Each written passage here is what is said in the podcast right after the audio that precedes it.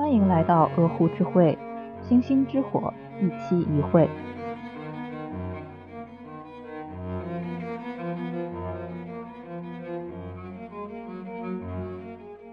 鹅湖之会已经在小宇宙 APP、苹果 Podcast 和 Spotify 上线，欢迎大家订阅、收藏、点赞、评论、分享节目相关的内容。建议投稿和反馈可以通过我们的邮箱或加入鹅湖智慧听友群联系我们。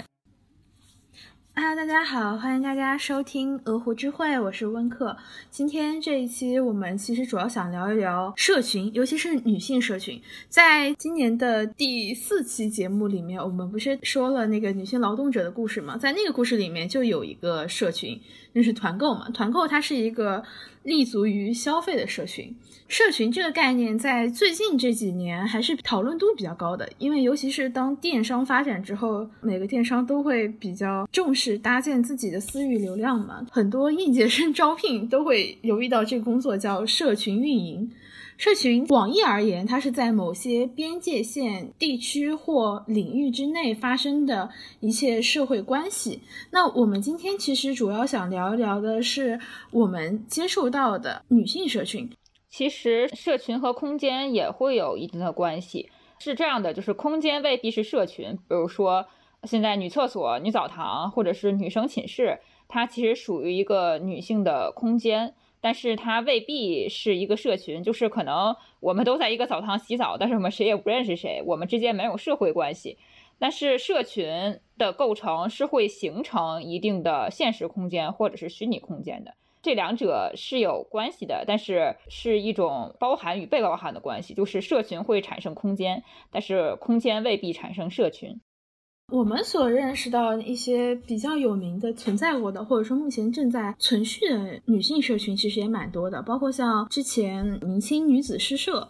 它属于一种叫同好型社群，就大家是因为同一个爱好聚集在一起的。像这样的社群，大部分都是一些文娱活动嘛。对，比如说现在不也有嘛，骑车呀，现在什么阿姨的广场舞呀，对吧？有一些阿姨会自己搞一个什么广场舞的群或者广场舞的社团。虽然说它听起来没有诗社那么的高端，但是其实上本质是一样的，都是通过一些娱乐性的活动，大家可能就是因为有相同的爱好，在相同爱好里面就会有这样的社群。豆瓣不也有一些像什么女性玩家联合会这样的小组吗？哦，还有一个叫抠门女性生活会，还是叫什么的，就是抠组。其实那个不太算是同好，就抠能叫做一个爱好吗？就是我不太清楚啊，他可能算生活型吧。我觉得对他们来说算爱好，因为我每次就是。一脸平静的走进去，然后张着嘴出来的，就是他们对于抠的精细程度超乎了我的想象和认知，经常打开我的思维。哎，今天我们六楼老师重装升级变成龙七老师了。龙七老师，你有没有参与过什么同好型的社群？嗯，大家好，我参加过的同好社群就是我们这个鹅湖之会。我之前是一个不喜欢任何集体的人，我一直都是比较独来独往。之前有一些经历吧，然后加入了鹅湖之会之前的前身一些茶话会，然后跟大家一起升级成了鹅湖之会，而且这个鹅湖之会还是让我小有收获的。感觉我们好像都是什么装修爱好者，就是这种同好型社群，其实算是女性的一个小小的乌托邦吧。就是在这里，其实大家谈的只有自己的爱好，可以比较享受沉浸其中的感觉。但是它其实对于一个女性社群来讲，尤其是对于一个男权社会下的女性社群来讲，它的力量感其实还是挺弱的。它没有什么可以与之对抗的东西，顶多是辟出一块小小的天地，让女性能够稍微自在的生活。可是这片小小的天地，它能存留多久，或者说它的稳定性有多强，其实是很未知的。就比如说明清诗社的叶小鸾嘛，就是叶小鸾是属于明清女子诗社的一员吧。她的母亲叫做沈宜修，没错，就是那个宜修。重名了，对，沈宜修是当时著名的才女，她纠集了一些自己的好友啊，包括一些女性亲属啊，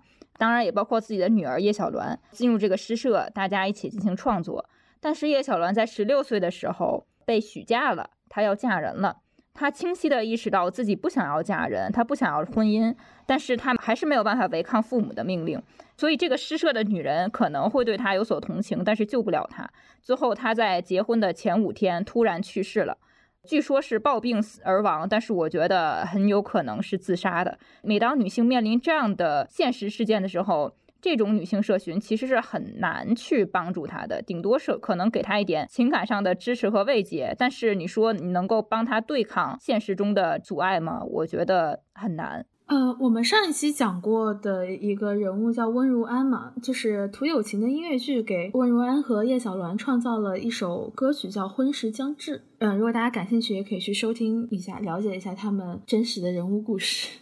翁如安好像也是女子诗社的一员吧，只不过是她最后逃离婚姻了，但是最后被暴力杀害了嘛。我对思佳老师说这个明清女子诗社还挺感兴趣的，他们为什么要结社呀？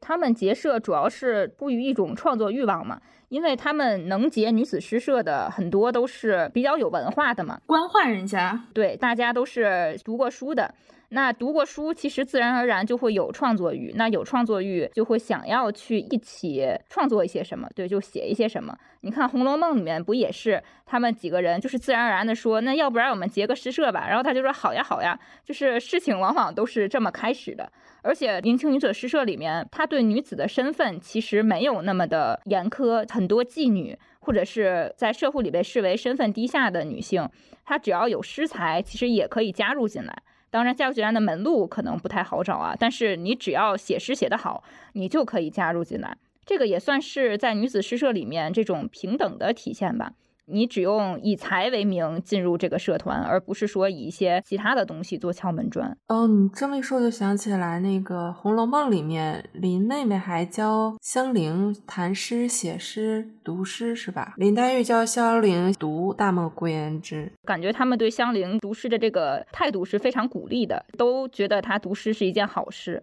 也是充分说明一个点啊，就是之前在《知否》那一期，有人说我们的思想比古人还封建，就批判什么什么之类的。我反而想想，按照这种嫡庶神教，像香菱这样的角色，怎么能配合小姐一块读诗呢？是吧？可见古人反而没有现代这种精神古人封建。哦，我想起来，我之前好像看过一个明末清初的时候，有一个女诗人叫王端淑吧，她也是结诗社的。她之前是在明末的时候，算是一个富人家的一个有产阶级家的孩子，然后她学习了很多知识，她当时就已经结诗社了。后来战争来了之后，她就和她的家人一起向南迁，但是这个时候她的家人就已经不行了，她的家庭就相当于已经家财散尽，她就只能在南。方的时候给有钱的人家做女老师，他总结过一些诗集，他留这些诗集的目的就是帮助女生留名，因为我们都知道，就是我们的历史是没有女人的。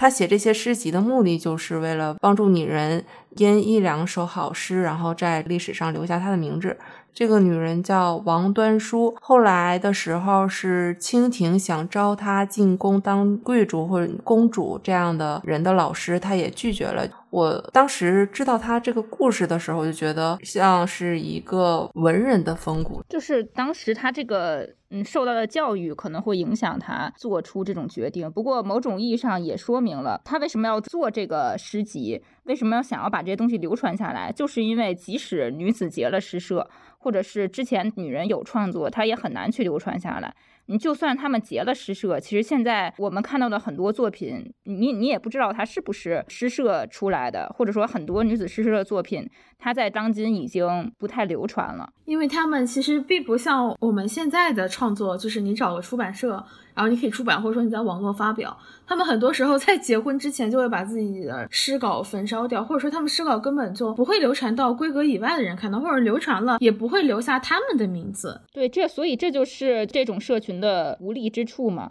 你虽然你能够产出一些东西，但是你还是很难去跟社会去做对抗。对我看过一个别人讲的一《红楼梦》的故事，就是说。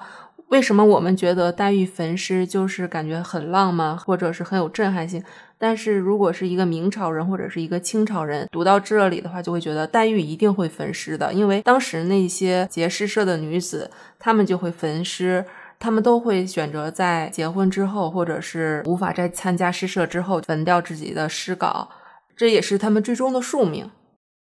是的，所以明清诗社它之所以存在，是因为在那个时期出现了一定的女性意识启蒙，但这样的启蒙以这种形式组织，它必然是不可能长久的。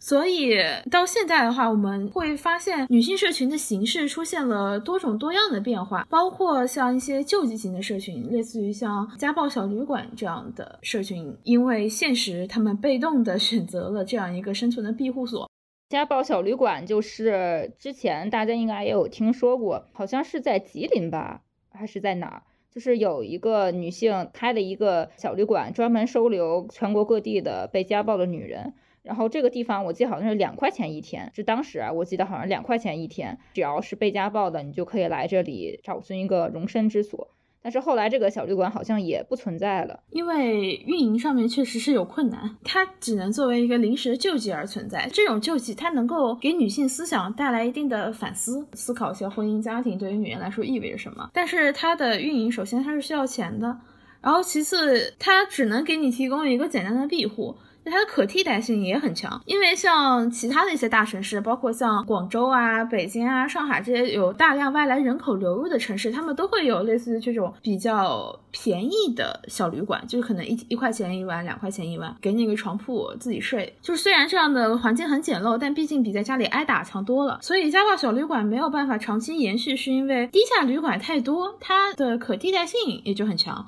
就是不一定非要在这儿，而且它的地域性也比较狭窄嘛。有了这样一个之后，其他地方也会发现，给这种寻求庇护的女性提供便宜的住处，也是一个商机。但是我不觉得它的替代性真的那么强，因为他们为什么会选择这个家暴小旅馆？其实某种意义上是为了寻求一种安全感。虽然说外边的可能某些地方它的住处也很便宜，但是他们可能并不能提供这个小旅馆所能够提供的安全感。这也是他们选择这个地方的原因之一吧。而且这里边都是同样经历的女性，她们可以从中获得一定的共情。这也就是就是这个空间能被延伸成社群的其中一个原因。但是确实，它就是被动与不稳定的。就假如说这边的女人她们被丈夫找到了，那她就会被迫离开这个地方去寻求一个新的住处。然后或者是她们问题都要解决了，那她们也会离开这里。所以这里确实就是一个暂时性的庇护所。它没有一个稳定性，这里的人员流动可能也会比较频繁。所以说，这个地方虽然能在现实中为女性提供一定的救济，但是毕竟不是一个长久之策。就是上期我们说的这个慈善行为嘛。那除了我们刚刚说的同好型社群，同好型社群还有一个精进一点的类型，叫成长型社群。就是刚开始我们说是因为爱好在一起的，那它其实是有限制的。它最起码在那个年代，女子能读书、能懂得一些文化，它其实就是有门槛的。而还有一种门槛更加低的成长型社群，比如说像自梳女。自梳女是就是下南洋，下南洋那个时期，一百年前，什么多少年代我忘了，反正就是一群女性，应该是在广东、福建就是那边吧，比较靠南的那些地方。他们是不想要去结婚，又想要保护自己的财产，因为在那个时候，现在其实也一样，是女性是很难得到且保护自己的财产的。那怎么办呢？他们就选择自梳这种方式。所谓的自梳，就是我自己跟自己结婚，我以后不跟别人结婚了。然后他们通过这些自梳女结成社群的方式来彼此去养老啊，或者什么的，也算是某种意义上对自己生活的个保护。而且我记得我看到过一个纪录片，讲广州的广州还是闽南呐那一块儿有一个城市的演变，然后就是里面有一块地，就是一百年的那种建筑群，有一个院子，然后旁边都是二层的青瓦楼、青砖楼。记者采访旁边的邻居，邻居就说：“啊，这是姑婆屋。姑婆屋的意思就是说，这些是曾经的知奢女，她们都住在这里。但是拍纪录片的时候，这个姑婆屋里面已经没有人在住了，就是已经荒芜了。因为自梳女就是是能留到现在的年纪已经特别特别大了，所以就是没有人住也很正常。而且自梳女是时代的产物。”就是他们那个年代特定的人群吧，一旦过了那个年代，就过了下南洋那个时期，其实自梳女就比较少了，就这个人群也慢慢的就消失了。是因为那个年代毕竟还是有一定的，就是虽然说开始了下南洋，然后开始了一些近代化的改革，但是它毕竟还是一个比较封建的时代嘛。那个时代女性除了说我自梳，就是结婚嘛是要把头发挽起来的，就是那个及笄之礼嘛，成年了是吧？把头发挽起来，相当于你嫁人了。她说我自梳，我自己梳起来，我不嫁了。我自己嫁给我自己了，那这是那个时代他们表达自己婚姻自由的一种方式。那到了现在，女性在法律上拥有了更为广阔的婚姻自由，那自梳女这个群体自然也就不存在了。但是自梳女她出现，对于女性的成长是有非常重要的意义的。我想起来，我小时候看过一部 TVB 的剧啊，我不记得那个剧叫什么了，我只记得也是背景是在那个时期，然后有一户人家女儿到大户人家里面去做自梳女，说我梳起不嫁，你雇佣我吧。然后后来这个女佣。和和少爷好起来了，然后那个少爷家的应该是哪位女主人说：“你不是梳洗不嫁吗？你怎么又结婚了？要和那个少爷在一起？”他说什么？我骗你的，我根本就没有自梳什么的。就感觉其实现在想来挺讽刺，就很像那种一入职就怀孕的那种人，就是就属于那种我就被男人骗了，我再也不找男人了。然后下一秒，嗯，哪里有好男人呢？老公贴贴。老公贴贴，就是自梳女。其实我还是挺敬佩他们的，因为对于当时的雇佣者，一般是那种大家族的人，他们其实比较看重你这个女佣能不能在他们家做很长时间，就是你劳动力的一个保证嘛。对，因为那个时候如果女性结婚了，她很难再出来帮佣了嘛，因为你帮佣是要住在主人家里的，那你结婚了之后，你住在主人家里就挺麻烦的。所以他们会比较看重这个事情，对，就是看重你能不能持续的工作，所以才会有自梳女这样的形式出现。而除了自梳女以外，还有一种比较典型的成长型社群，就是女校。对，女校很多女校，尤其是日本或者是欧洲啊、美国那些，很多女校一开始建立都是跟宗教有关系的。他们为了把男性跟女性分开，接受不同的教育，然后女性就是接受那种女德教育嘛，对吧？就是欧洲、美国、日本那都也有女德的，对吧？女德教育，呃，什么天天在那绣花呀，然后跟你讲圣经啊，而且很多女校一开始是不教授女性文字的，她们只需要听别人对她们解释圣经就可以了。但是随着时代的发展，很多女校的教学内容也发生了变化。所以就是导致这个女校的性质发生了一个改变，渐渐的从一个女德学校变成了真正教授女性知识和社会技能的学校。你看现在很多香港的学校、澳门的学校也叫圣心什么女子中学或者什么什么女子大学，对吧？以前上海好像也有很多。但是随着教育理念的变化，说要男女同校之后，女校的这个实践基础就小了很多。主要是我们这边确实没有什么实践基础，因为西方的女校，包括日本的女校，她们可能存在都很多年了，而且她们的宗教其实也是一直存在的，所以她们的女校其实一直是有存在的基础的。但是我们这边的女校很少，你要说真的有女校，可能我想起来就是华坪女高吧，这个应该是最有名的。而且它的建立跟西方那些女校也有区别，就它是纯为了女性教育去建立的，所以在一开始建立的这个立场上面，它就是比西方的女校高出很多。是的，就是从一个时代的特性，然后走到了一种自我的选择，就是我选择我为了女性利益，为了女性的教育去建立这样一个女校，为了女性的成长，这其实是一个女性意识迈出了一大步的体现。不过，哪怕是西方那些女校，其实也会对女性的成长有所帮助。虽然说它的很多的活动是受制于教学内容，还有社会意识的，就是有点那种不得不听别人的感觉。但是在一个纯女性的空间和社群里边，很多小女孩成长的是很健康的，她们不会觉得自己就是哪哪不行，自己是弱于男人的。然后平时的一些教学活动啊什么的也没有什么问题。但是反而是她们在进入了大学，女男同校之后。他们的意识发生了改变，他们开始受到外界思想的侵蚀。比如说，他们在中学是没有特别觉得自己容貌会怎么怎么不好的，或者自己的衣着会不合适的。但是上了大学之后，他们开始有意识的把自己的打扮向社会的喜好去靠拢了。这个其实就是一个女校无力的体现，太过于理想了。那个环境，学校创造的环境其实挺像象牙塔的。但一旦走出这个象牙塔之后，你的意识。能否不受社会的侵蚀，这个就很难讲了。那我们时代再往前发展到现在，因为互联网的兴起嘛，很多互联网女性社群的实践是很像一种共创性的社群，就是可能会有几个发起人，但是社群的大部分的内容，包括一些互联网女性社群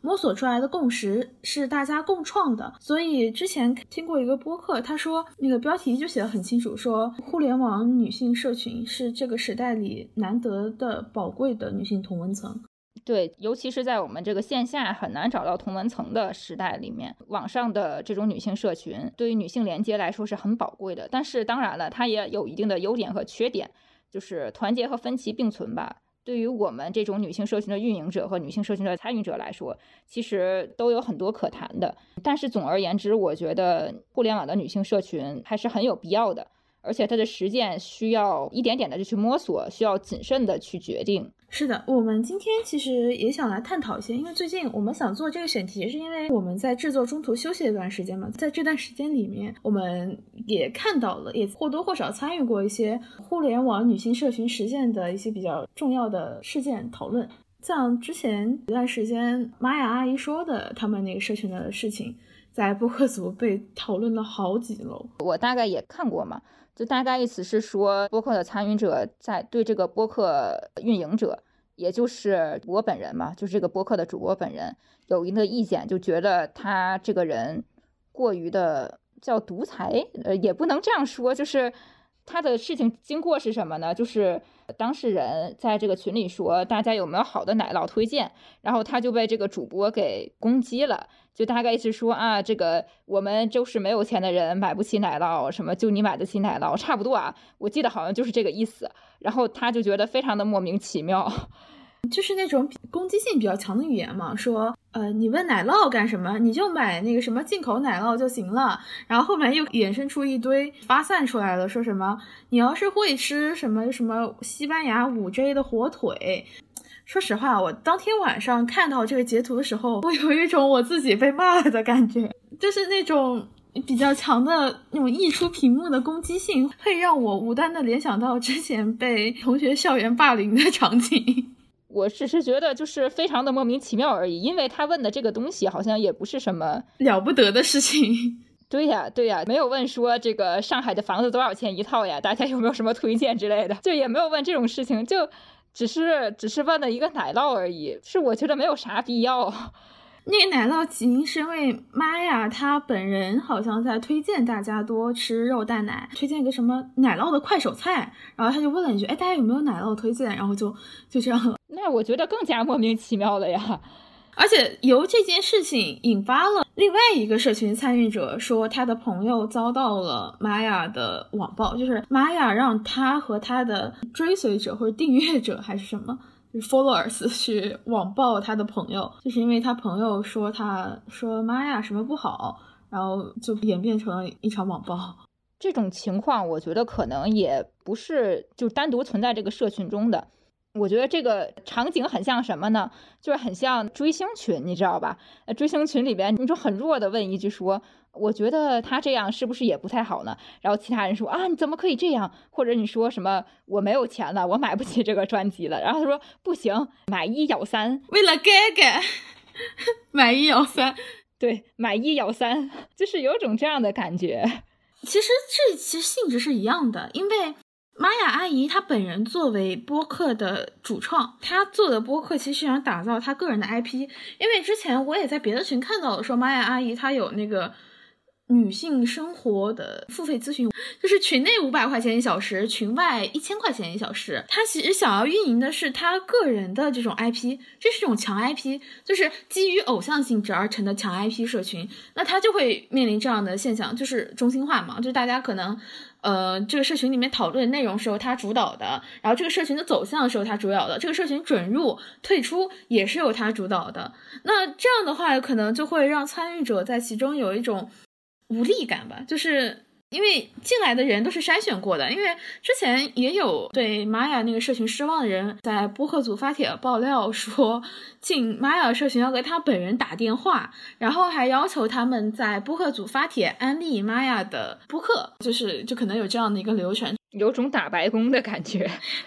就是筛选性很强，就它门槛极高，而且它的目的性也很明显，就是要筛选出能够就是那种比较比较忠实的听众吧。忠粉嘛，就是对对对，其实我觉得，它作为一个要建一个全女社群嘛，因为我们都是有经验的。你说有门槛，那是肯定的。你没有门槛，不可能。你首先要验证你这个女性身份嘛，对吧？对。然后，但是就是这个门槛究竟定成什么样子，这个还是有待商榷的。你像你刚才举的这个例子，他定的，比如说就是要在播客组发帖啊，又要怎么怎么样。一个是，假如说我去一个参与者的视角去看，首先我会觉得这很累。我想要进这个社群的目的，可能就是说我想找到同文层，我想跟大家这个聊聊天而已。然后你现在让我做这么多东西，就是这这可能就是把我这种普通的听众去挡走了。对，然后如果还能愿意去满足这些条件的听众，一定是对他的播客特别喜欢，或者他对他本人吧特别喜欢或者特别忠实的。我觉得，嗯，作为参与者吧，有一种心理是要杜绝的，就是你觉得这个主播讲的特别合你的心意，或者你觉得他讲的特别有道理，你觉得哇，就是我一定可以从他那里学到一些什么，但是其实呢，也不一定。就是你你你可能从他那里学到的，他在播客里都讲完了。就是你入群了之后，也不一定能学到什么的。而且你也不要对某个人有太多的滤镜或者什么的。就是大家其实都是普通人。呃，你这个主播讲的有道理，但是他未必可以指导你的生活，督导你的生活。对，就是他跟你可能也没有什么区别的。就是你所要做到的，就是吸收对你有用的东西就可以了，不需要去把它看得特别高，没有没有必要的。对玛雅阿姨这个事情，其实评价还挺一边倒的，就是觉得玛雅阿姨在这个社群运营的方式上是欠妥当的。但当时除了玛雅阿姨的事情之外，还有一件事情，其实也引起了一个比较大范围的讨论嘛，就是 Gaga Land，就是艾丽嘎。艾丽嘎其实之前我并不知道她，我知道她是因为她和放学以后。就是他的那个新播客嘛，对吧？因为那个时候我们好像也上节目了，然后他那个播客跟我们的节目就是时间差不多嘛。我是那个时候了解到。同一期那一期他好像是在最热榜第一名，然后我们还在锋芒榜，因为我们毕竟跟人家体量差距很大嘛。然后我本来就觉得哇，这是什么播客，好像很牛的样子。然后他后来还他去放学以后做了一些联动的播客。所以，艾丽嘎其实对于小宇宙这个平台来说，它是一个外部流量吧，就它能带来一些流量，因为它在其他的平台已经是一个比较成熟的自媒体人，就是它本身是能够让一些没有播客收听习惯的他的 followers 去来到这个播客平台来参与到来听播客。那既然听了一个，也许他会对播客感兴趣，就会去听其他的。嗯，但是。艾丽卡本人说，他其实不想做这个社群，因为他其实也想去中心化嘛，就是不希望说到这个群里面，大家也开始就觉得就跟造神一样。但是后来艾丽卡还是做了自己的社群，然后他刚开始的社群准入门槛也很高，是要听他的播客，这这是一个这个基本的，然后要发表一个五百字的听后感，然后让他的一个运营人员去。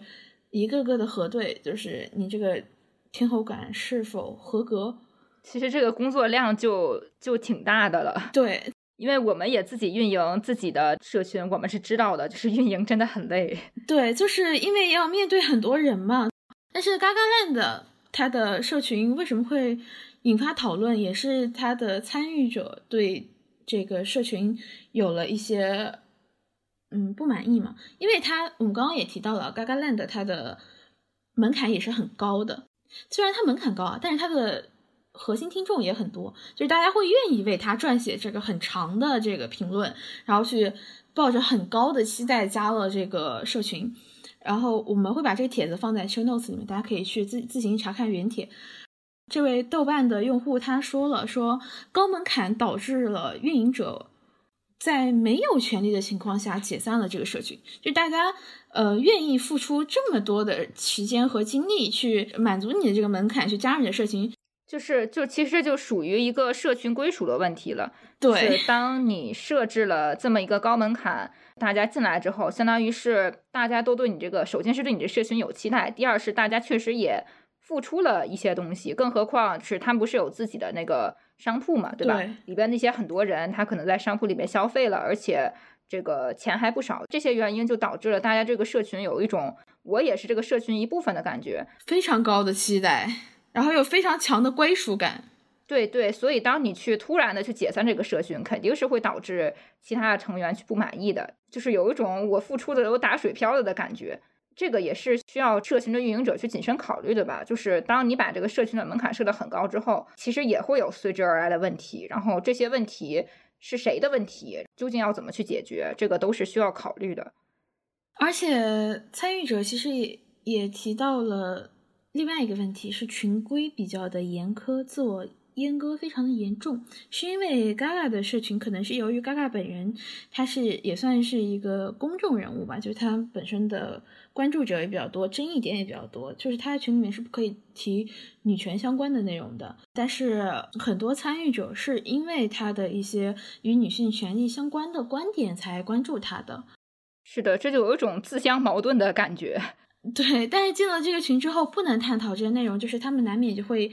有失望。是的，而 而且群里面，他们当时提到一个特别有意思的点，说群里面不能谈女权，但是可以算命，而且还是付费算命。是，这就是我也不是很理解啊，因为我觉得算命这种事情跟女权，我觉得是有点冲突的吧，有点。不是，我觉得算命这种东西冲不冲突，它至少它可能涉嫌诈骗，你知道吧？就是很多算命，所以这种东西好像不能随便放的。反正我们很多群就是，如果里边有算命什么的，可能会被当成广告一类的性质。所以这就这就体现了它运营上面一个问题嘛。虽然它在很多精力投入到审核，对吧？就准入这个上面。但是它在准入了之后，对这个已经形成的这个社群的运营里面，可能是存在一定的问题的，所以导致虽然群规很严苛，但是乱象也很多，就是这个还是运营上面的水平需要提高。是的，是的，原帖作者也提到了，说他进了这群之后是期待这个，因为。嗯，Gaga 承诺了是有专人来运营这个群的。他们对群里面的一些活动啊，或者说一些观点的碰撞是抱有非常高期待的。但是进群之后，可能是因为运营人数不够吧，然后大家都会把精力放在准入这个上面。而他们进了群之后，后续的运营是跟不上的，然后所以他们的期待又再一次落空了。而这个时候就会涉及到一个问题，就是 Gaga 本人他不进群，他是想进行一个去中心化的实践。但是这跟他的高门槛又是冲突的，就是愿意为你的这个播客听完还要写长评的人，他本人对这个播客运营者本身的认可会很高，就是我是真的很喜欢你，我是真的很相信你说的内容，然后我才会去去做这么多事情来加入你的社群。但是那这样的话就不够去中心了，就是因为可能他本身就是抱着对你很高的中心化的这种认可来加入你的社群的。但是这样的话，我们对中心化的定义其实也有的讨论，就是怎么样才叫中心化？中心化是，就比如说像那个玛雅阿姨那种，呃，她觉得你说的话不符合她的心意，然后把你踢掉或者怎么样的那种，肯定是中心化的体现，因为相当于这个群里边的绝对权利的拥有者是这个群主嘛，也就是呃这个群的运营者。嗯，但是像这个 Gagaland 这种，这个群主不存在这个群里面。呃，但是这个群依旧会有一些中心化的表现，就是比如说大家对他的话特别追捧，然后或者是他虽然不在群里，但是他在群里就是是依旧是存在影响力的嘛，因为运营也是属于他们这个团队的嘛，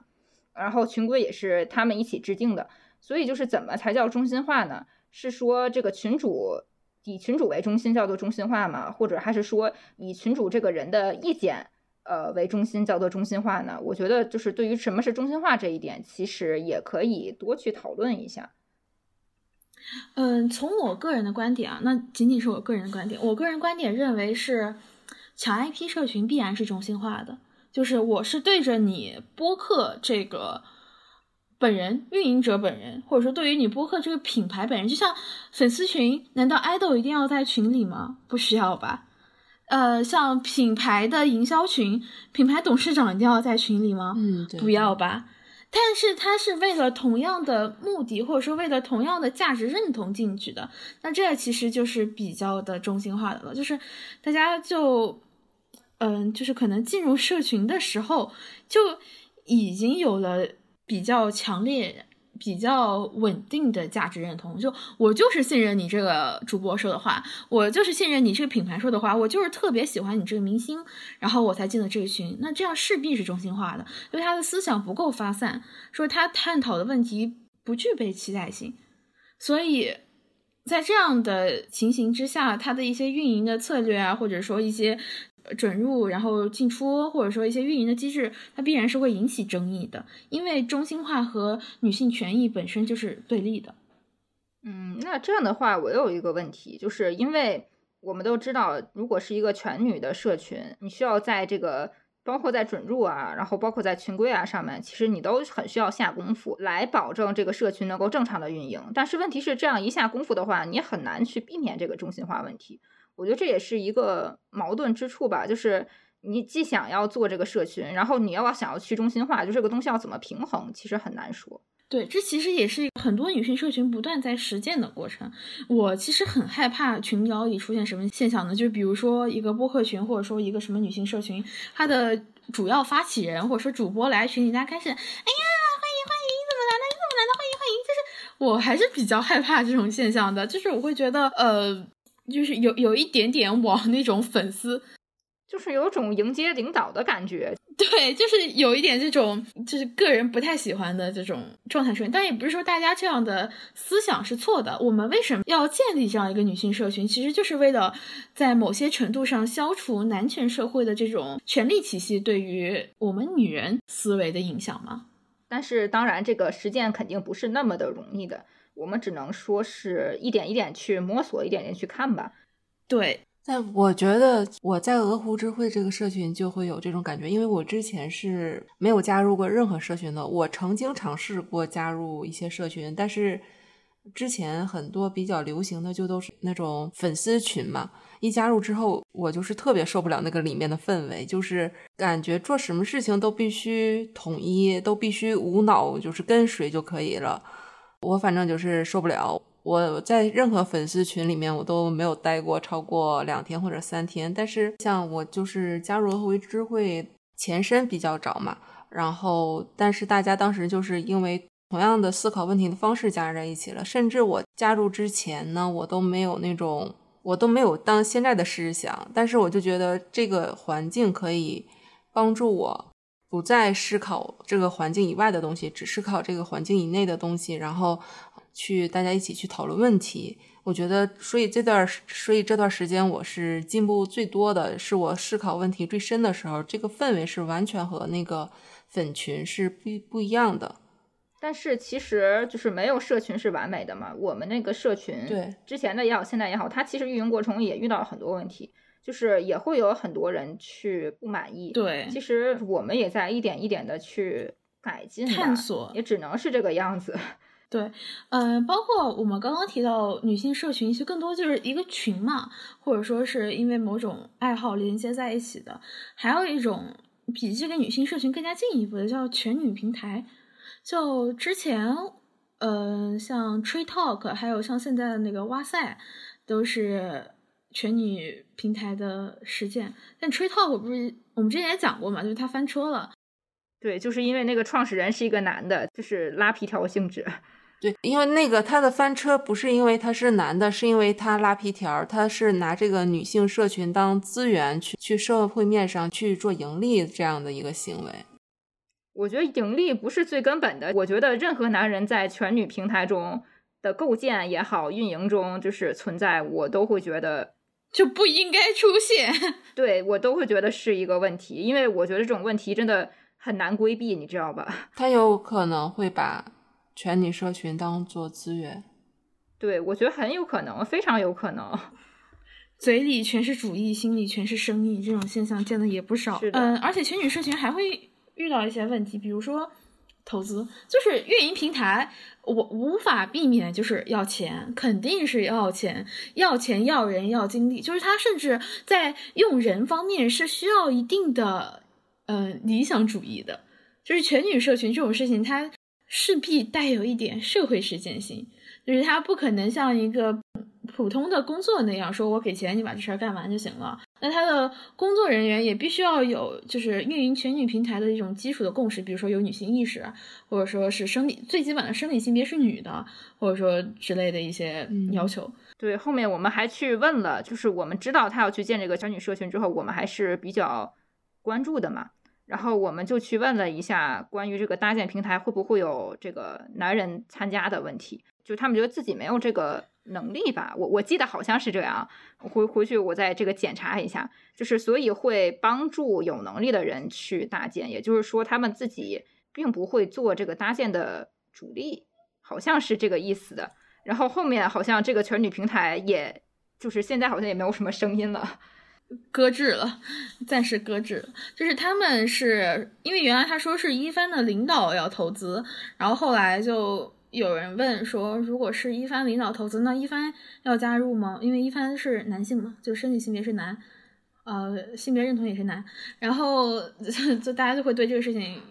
有争议说你一个全女平台，你不能说你播客里面有男人，你还加入全女平台吧？然后后来，呃，是木木谷还是霸王花？我忘我忘了是谁。然后回应说是他们目前没有能力去参与运营。如果后期他们要创造一个全女平台的话，那放学以后是要类似于像拆伙，就是进这个平台的只会是女的。但是这个目前在实践上面啊，还是由。很多很多的问题，所以暂时我觉得全女平台的实践还是缺乏一定的基础的，和这种简单的全女社群还是不太一样的。我觉得就是一个是安全，一个是盈利，这两个问题说难也难，但是哎也不是很简单了。反正如果能够解决的话，其实这个全女平台的搭建就可以做到。是的，但是这。从目前情况看来，还有很长的一段路要走。我们把全女平台的事情先放一放，我们可以先聊一聊我们目前力所能及的女性社群的构建。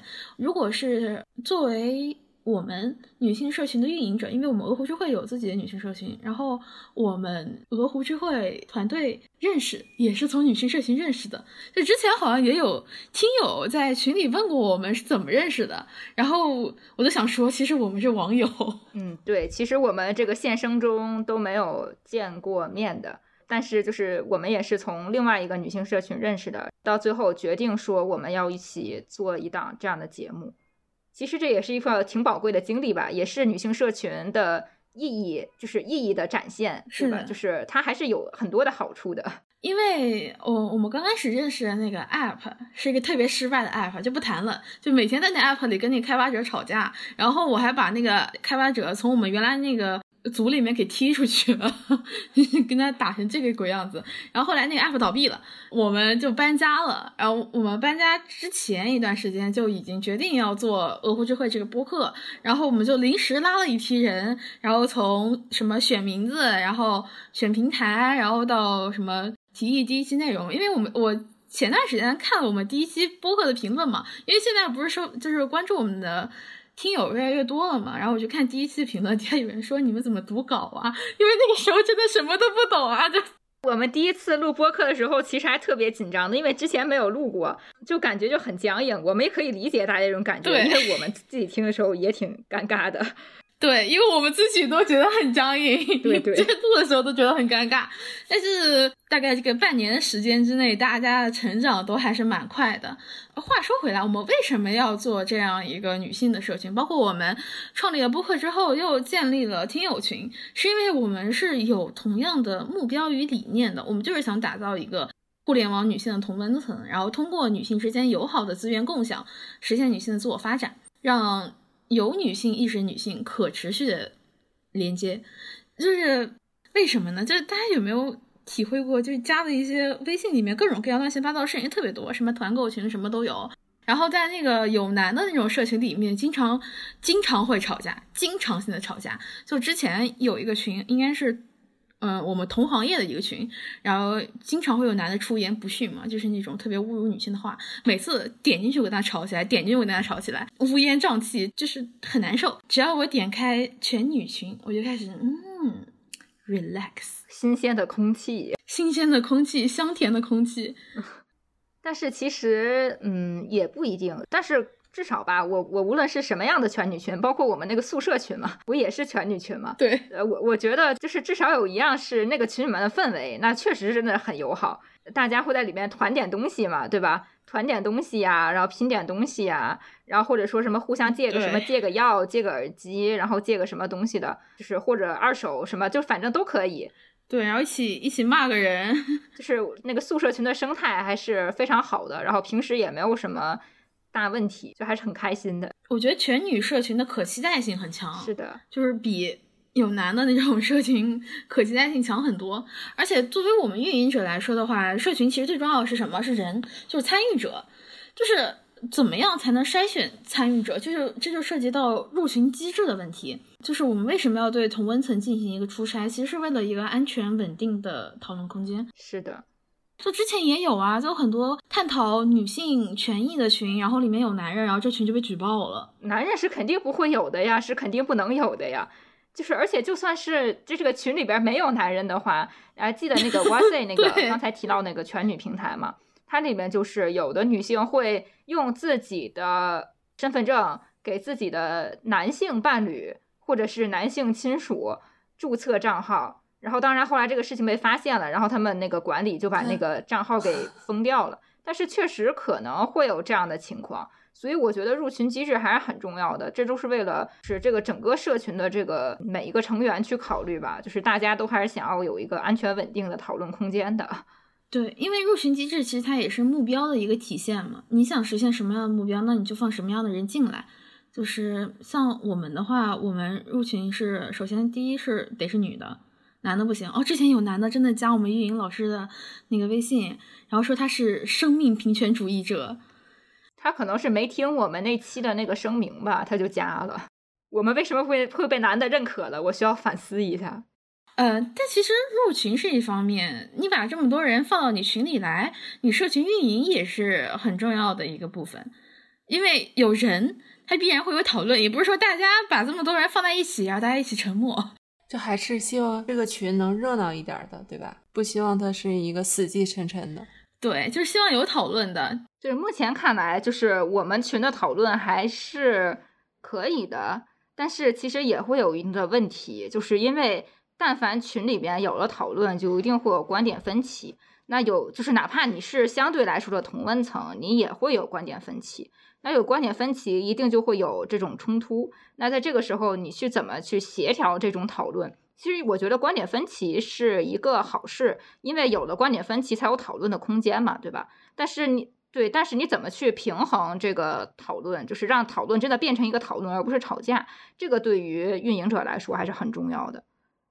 是的，就是作为运营者来说，我们其实是有一点焦虑的，比如说群友满意度焦虑。还有争端解决机制焦虑，就我特别怕什么呢？就可能大家进群之后发现，嗯，这群里面一天到晚在吵架，或者说总是探讨一些自己听不懂的话题，或者说一些自己不认可的话题，然后退群了，然后一一句话不说就退群了。然后这种是情形是我其实比较害怕的事情，因为我特别怕大家有一些观点说不透，或者说有些意见表达不清楚，反而会导致自己的内耗。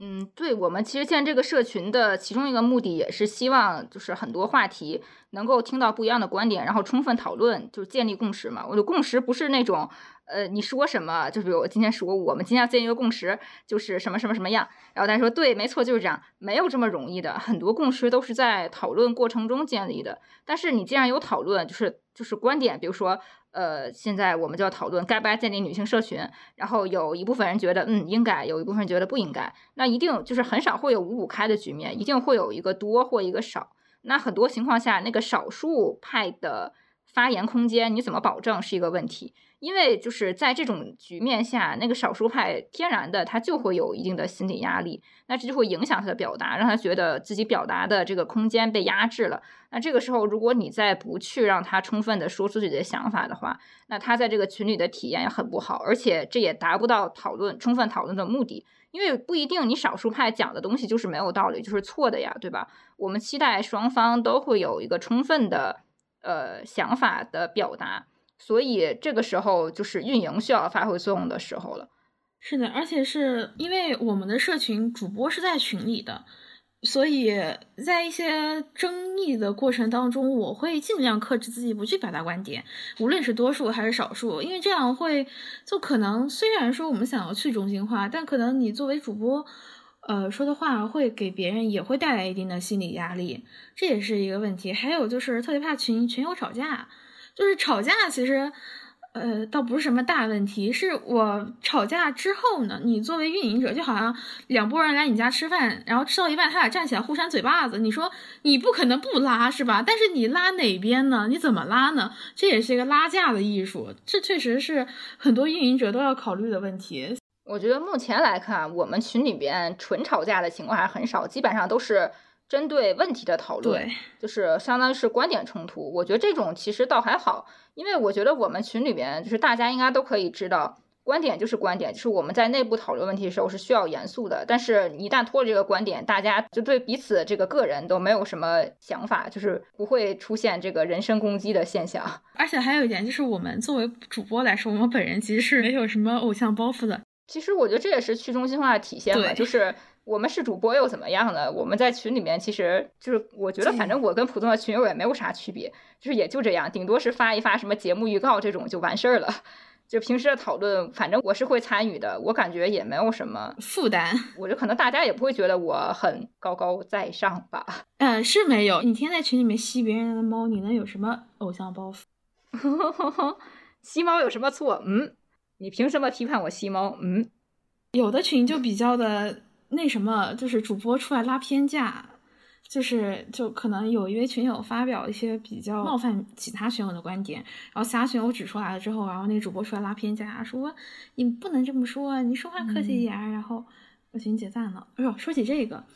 呃，社群的参与者，之前我在小宇宙的主播群里跟小宇宙吵架了，跟小宇宙的运营吵架了。因为这个事情起因是什么呢？是因为我们我们的播客因为小宇宙的 bug，然后在那个搜索里面很多节目显示不出来了。我去群里让小宇宙给我说法，然后小宇宙没说什么，跳出来三个主播把我狠狠的骂了一通，就是连骂带拉踩，就是说什么呃什么没没没素质，就是讨厌你，你去死吧，类似于这种的。然后我就我就跟他就跟他吵了一宿。保持战斗感也是社群实践的一个非常重要的事情。那这个话就说到了，我们作为社群的参与者，参与者的实践和认知也是非常宝贵的。嗯，我其实就是参与的社群还比较少嘛。如果说正经的话，其实就算我们之前那个社群吧，我对于参与的感受其实就是，就是我不知道这是不是只有我的心理啊，我会很怕自己在这个社群里边没有参与感，就导致这个社群变成。变成了一个就像我那个某消费券群，或者是就是类似于这样的那种可有可无的社群，某羊毛群。对对，就是我我很怕这种社群会变成这样，因为我费劲巴拉加这个社群不是求得这样一个结果的，所以我会有意识的去保持我的参与感。当然，我觉得这不是一个问题啊，这可能只是一个我作为参与者的一个心态吧。这个，而且我觉得这个问题不并不属于社群，就是。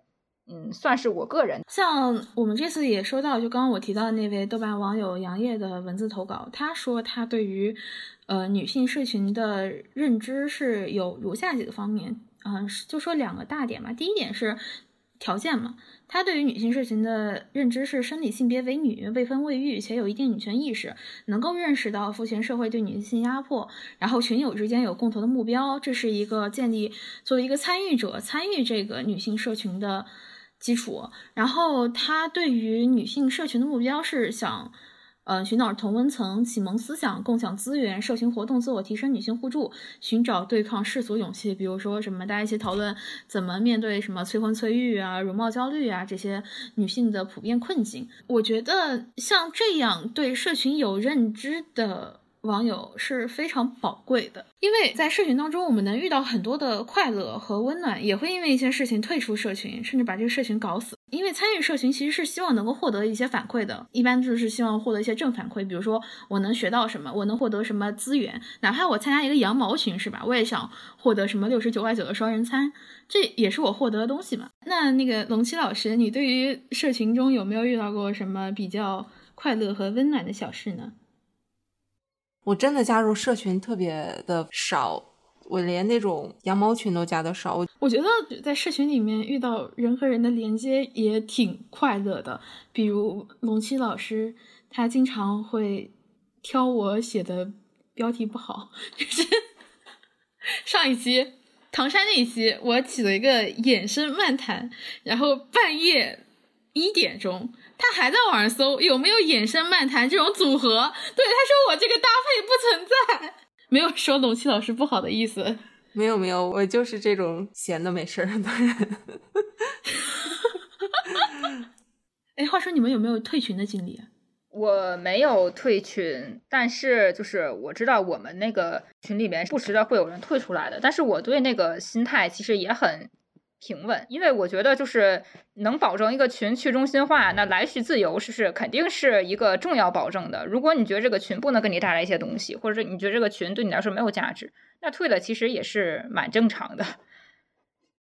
我说一些我加的粉丝群的退群，就是有一次我加了一个，就是在很久之前加了一个粉丝群，一个呃男女演员的 CP 群，然后。我加入那个群就是因为很好磕呀，就是没有毫无道德的在嗑药啊，嗯对，然后后来为什么退群呢？就是不到一天的时间，我就感觉，嗯，太假了，就是就是直接给我的 CP CP 脑都就是看到那个里面就是就是就是大家磕 CP 的时候就会有那种感觉，就是说缝里头抠糖那种感觉嘛。但是加入那个群里面，那个群的氛围就是。极端到毫无相干的，就是天南地北两个人的两张照片，然后也能磕出来糖。那个时候我就感觉太假了，太假了。就是之前我那些磕糖的行为都太假了，所以我就瞬间退群了。CP 脑都给干醒了，是吧？这也是社群给你带来的收获吧？对，破除了一些 CP 脑。对，直接清醒。其实也是可以说的，就是那种 CP 群里面磕糖，有的时候都不是你找的糖，是他们想让你磕到的糖。啊，这是可以说的吗？好像涉及到一些行业机密了，不谈了哈。我们作为社群的参与者，我觉得很重要的就是要我要有一种自我主体的意识，就不要觉得我是去别人家做客的，要一种反客为主的心态，就是这个群离了我，它还能叫一个社群吗？对对。以以我为主，以我为主，因为你加群是因为你自己的需求啊，对吧？那你退群肯定也是因为你自己的需求啊，就是你不需要因为自己的需求而感到抱歉，这就好像是那种路上推销或者是塞传单，说啊来一个来一个吧。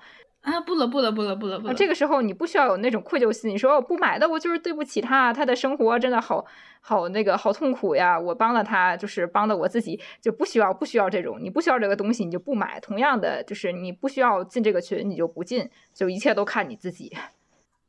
对，就像我们播客有三千多订阅，我们听友群也没有那么多人嘛，不想不想进来很正常的呀，就是。因为你进这个群，你是你是觉得你在这个群里面，你对这个群是有期待的，你期待这个在这个群里面你能获得一些东西。所以，那这个群里如果让你觉得不满意了，或者说他探讨东西对你来说没有什么价值，那你就退群，又不用写什么退群申请书，也不用觉得抱歉或者说怎么样的。因为这个社群是你选择的社群，不是说就像那种什么上课课程群、网课群，你必须要加进来，你不能退。像这种自我选择的社群，自我选择女性社群，那你必然是有筛选的。像有的女性社群里面，他说是女性社群，但他探讨那些。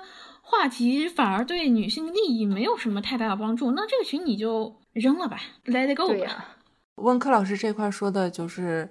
特别好，就像他之前说的是，作为社群的运营者，他是比较担心的，担心不知道什么原因社群的成员就无意中退群了，但是他也鼓励这种参与到社群中的个人，然后一旦觉得不舒服了，也不需要发表什么意见，就直接退群。嗯，其实还是很立体的一个事项。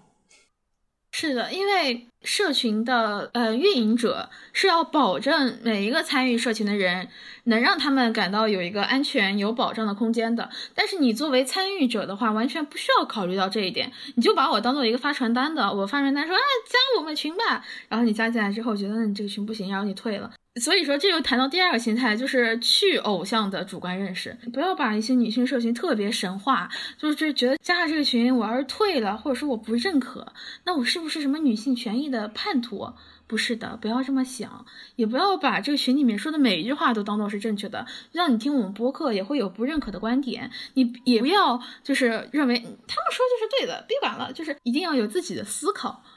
不要去盲从一些想法，它只能给你提供一个范例。但是，无论是女性权益，或者说还是其他方面的问题，哪怕是一些学术的问题，它最终的归宿是要你自己去思考的。你自己的思维能不能走到这条路上，才是最重要的，而不是说别人说是啊是这个就是这个。是的，那这样的话，你的思维始终是没有办法打开的。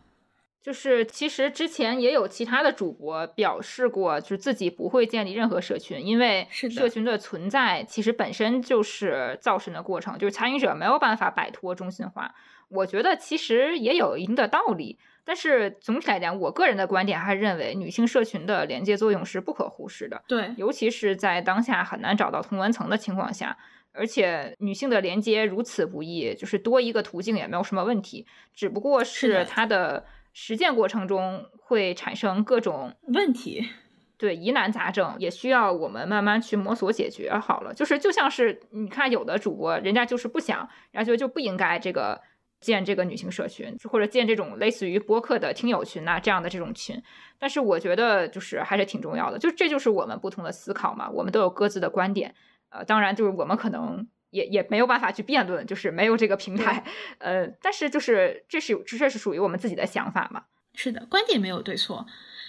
像我比较喜欢的博客，至少有我，他主播就在就在那个推上就说了，他不会建立任何社群嘛，因为他觉得社群就是存在就是在造神，但是。作为我个人来说的话，我不会说我因为他说了不要建社群，那我建社群了，我愤怒取关。就观点是没有问题的，就每个人都会存在不同的观点，就像学术一样，有这个说，有这个假说，有那个假说，都是可行的。你只要用自己的实践去践行你自己的观点，而且观点也会改变的。嗯，像社群的建立和维系，它需要创立者，也需要运营者，他时刻保持着谨慎与自省。像我们刚刚提到，女生社群必然会有门槛，然后门槛相对于其他一般社群来说也是会比较高的，相对于高一点。高门槛和参与者对你的高期待性其实是一把双刃剑。嗯，就是你这需要你时刻保持谨慎。如果你建立这个门槛，然后又搞又又搞得人家对你这个社群这么期待，但是你做不到这些，那必然就是一刀子戳死你自己了呀。而且就是主播或者是这个社群的建立者，他本人的心态其实也，也就是很需要调整。就很多人就是那种建了群，尤其是那种比较受追捧的群，然后就大家都对你就是特别的看得起啊什么的，然后就很容易导致心态上的膨胀。但是这个这个东西呢，你又没有办法找别人监督你，你就只好自己调整自己的心态，就是把自己当成一个普通的人、普通的听友就好了。我觉得这样才能保证这个群的生态是健康的，你自己的心态也是健康的。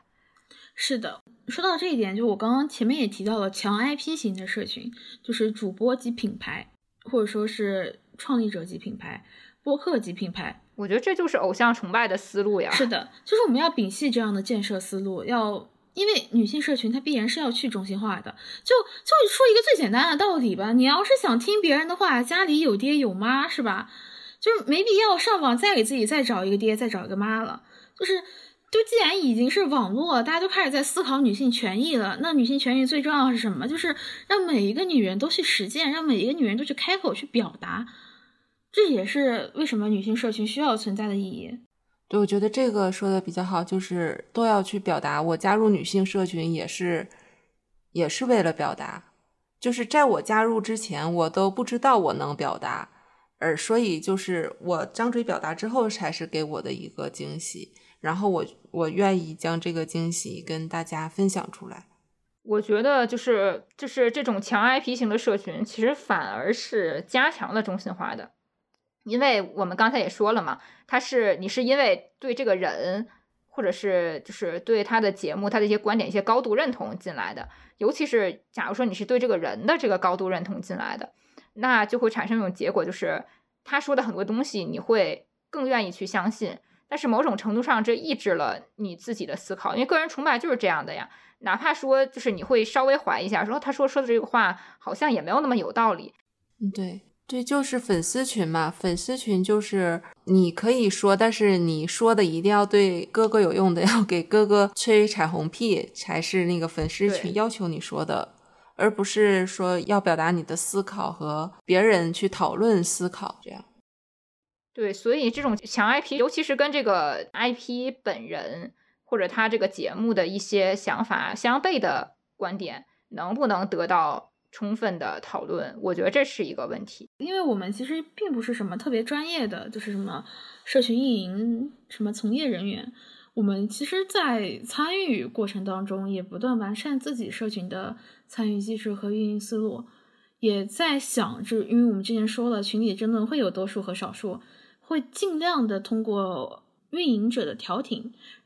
保障少数派的说话的空间，所以在运营。这个社群的过程当中，参与建设者和这个运营者保持审慎与独立也是非常重要的。就你自己不能飘。我这段这段时间那个叫什么娱乐娱乐组里面不经常有什么小牌大耍吗？类似于这种词，就是小牌大耍。然后我之前看过一个哪个演员我忘了，他说他演了一部戏爆红了之后去亲戚家里做客。然后坐在沙发上面，让亲戚给他拿一张餐巾纸，然后亲戚说一句：“你自己不会拿吗？”然后他这个时候突然有种被打醒了的感觉，就是说：“哦，我不应该这样做。”就是很多时候，嗯，人可能会在一些追捧啊，或者说一些认可的声音当中，会有一定的自我满足的心态，或者说骄傲的心态出现。但是我觉得，当你是一个运营者，或者说当你要对这个社群负责的时候，你的审慎，你的独立，然后你的这种运营的意识也是非常重要的，因为这这样的审慎独立是能够让我们离自己理想中的社群更进一步的。是的，女性社群在我看来，其实可以成为一个男权社会下小小的理想国。在这个理想国里面，女性是可以充分的表达自己的观点的，而且跟那个明清诗社啊那些。呃，象牙塔式的或者是乌托邦式的呃组织不同，我觉得我们的女性社群是可以呃把影响延伸到现实生活生活当中的，因为我们讨论这些话题都有关我们的实践，比如说就业呀，呃，比如说我们自己的生活呀什么的，我就是它是跟实践息息相关的，所以我觉得这样的女性社群建设很有必要，而且会让女性的生活变得越来越好。是的，嗯，关于理想中的社群，我们也收到了一份文字投稿，就是我们刚刚提到那位网友朋友哈，他说的是他理想中的社群是要有门槛的，准准入门槛，然后要有完善的进出机制，就是因为进出机制我们也谈到了嘛，要安全嘛，就大家在这个这个讨论空间里面要有共识，比如说我不能随意截图群里面的。看法，然后不要把大家私人的言论放到公共空间去审判之类的这样的一些门槛。那各个群对这个认同也是不一样的，包括他说也也提到社群的运营运营要有二到四个人的核心管理，要有不同的分工，建立群资源库，然后要有固定的活动时段，就要保证活跃度和社群的价值。包括还有他提到对社群氛围的期待，整体的言论风向是开放的，然后要活泼。和谐，然后需要有一定的比较激进的意识，一定要有一些思想比较激进的成员，然后包括像社群要有自己的目标与共识，比如说摒弃男权男凝行为，排除思想上的男权遗毒，安全舒适的全女氛围，比比比如说不能有男的在群里面搞什么性骚扰之类的这种，要对抗父权社会，要鼓励女性去竞争，去和男人竞争，那这是他对于他理想中女性社群的构造。嗯，但是在现实的操作过程当中也会有些问题，包括我们也想去组织一些社群活动，但是目前来讲的话还在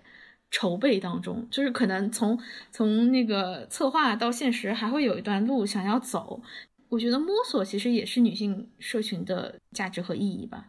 而且我希望说，女性社群的建设者。他们自己也可以有一个组织，就是可以把自己社群建设的这种经验去传递一下，这样也可以为后来者去减少一些不必要走的弯路。因为这其实也是一种比较宝贵的社会实践经历吧。